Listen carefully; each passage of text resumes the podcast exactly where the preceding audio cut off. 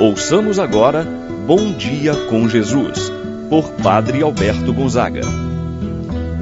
Estou pensando em Deus, estou pensando no amor, estou pensando em Deus, estou pensando no amor. Bom dia, meu irmão, bom dia, minha irmã. Hoje, segunda-feira, dia 15 de janeiro. Estamos iniciando mais uma semana. Confiantes no Senhor, vamos entregar nossas vidas, colocar nossa semana nas mãos do Senhor. Juntos, vamos fazer esta oração de entrega. Senhor, no silêncio desse dia que amanhece, eu venho te pedir a paz, a sabedoria e a força. Quero olhar o mundo com os olhos cheios de amor. Quero ser paciente, compreensivo, manso e prudente. Quero ver além da aparência os teus filhos, como tu mesmo os vês. E assim, Senhor, quero ver somente o bem em cada um. Fecha os meus ouvidos a todas as calúnias. Guarda minha língua de toda maldade. Que só de bênçãos se enche o meu espírito. Que eu seja tão bom e alegre. Todos aqueles que se aproximarem de mim possam sentir a tua presença. Reveste-me, Senhor, de tua beleza e que no decurso deste dia eu possa te revelar a todos. Em nome do Pai, do Filho e do Espírito Santo. Amém. A graça e a paz de Deus, nosso Pai, de nosso Senhor Jesus Cristo e a comunhão do Espírito Santo estejam convosco. Bendito seja Deus que nos reuniu no amor de Cristo. Rezemos a oração ao Espírito Santo. Vinde, Espírito Santo, enchei os corações dos vossos fiéis acendei neles o fogo do vosso amor, enviai o vosso Espírito e tudo será criado, e renovareis a face da terra. Oremos, ó Deus que instruístes os corações dos vossos fiéis, com a luz do Espírito Santo, fazei que apreciemos retamente todas as coisas, gozemos sempre de sua eterna consolação, pelo mesmo Cristo nosso Senhor. Amém. Ouçamos com atenção a palavra de Deus no dia de hoje, o Evangelho de São Marcos, capítulo 2, versículos do 18 ao 22. Naquele tempo, os discípulos de João Batista e os fariseus estavam jejuando. Então, vieram dizer a Jesus: Por que os discípulos de João e os discípulos dos fariseus jejuam? E os teus discípulos não jejuam. Jesus respondeu: Os convidados de um casamento poderiam por acaso fazer jejum enquanto o noivo está com eles? Enquanto o noivo está com eles, os convidados não podem jejuar. Mas vai chegar o tempo em que o noivo será tirado do meio deles. Aí, então, eles vão jejuar. Ninguém põe um remendo de pano novo numa roupa velha, porque o remendo novo repuxa o pano velho e o rasgão fica maior ainda.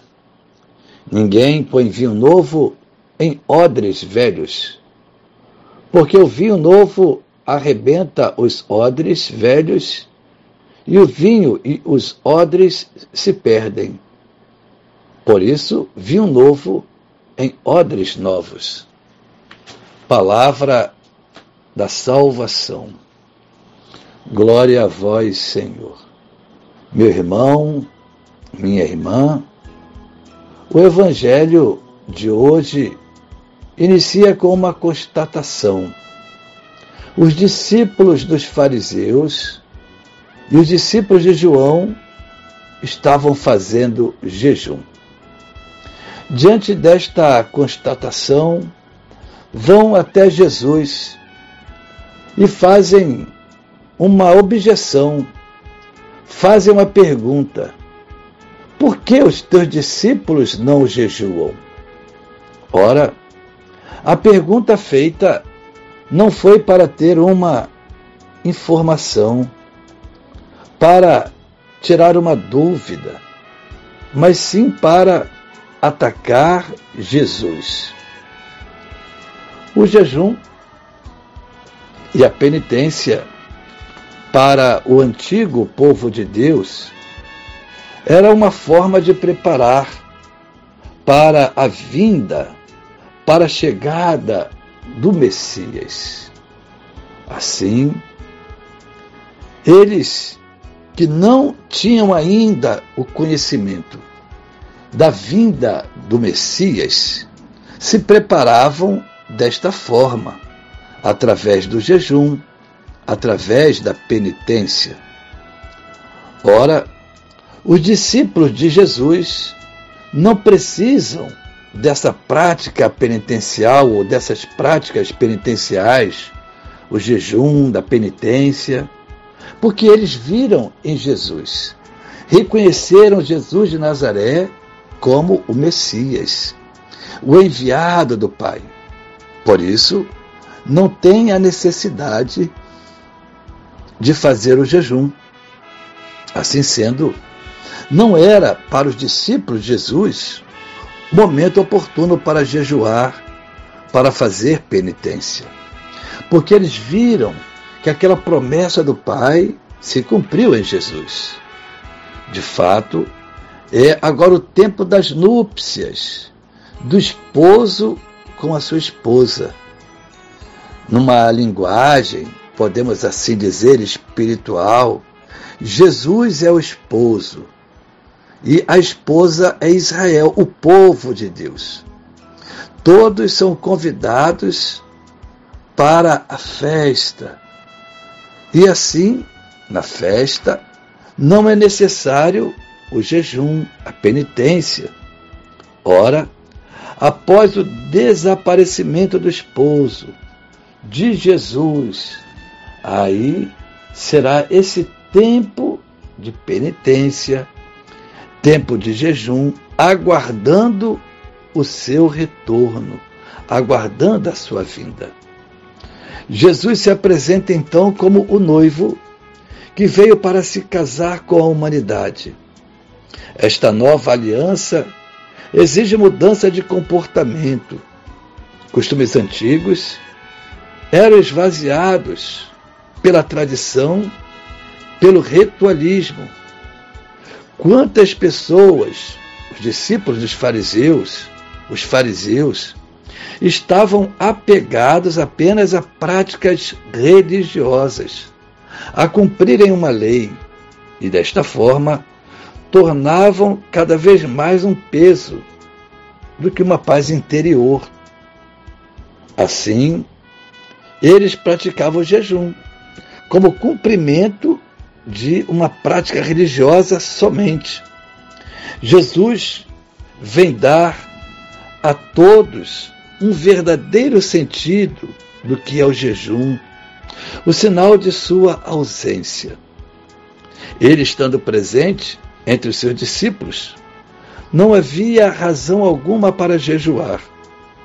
O jejum, como disse, seria feito em outro momento, quando ele, Jesus, fosse retirado do meio deles.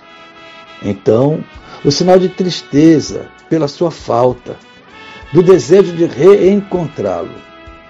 Entendemos assim o que Jesus quer dizer ao questionar os convidados de um casamento poderiam por acaso fazer jejum enquanto o noivo está com eles? Claro que não. Jesus é o noivo, ele está presente. Portanto, é momento de se alegrar, é momento de festa.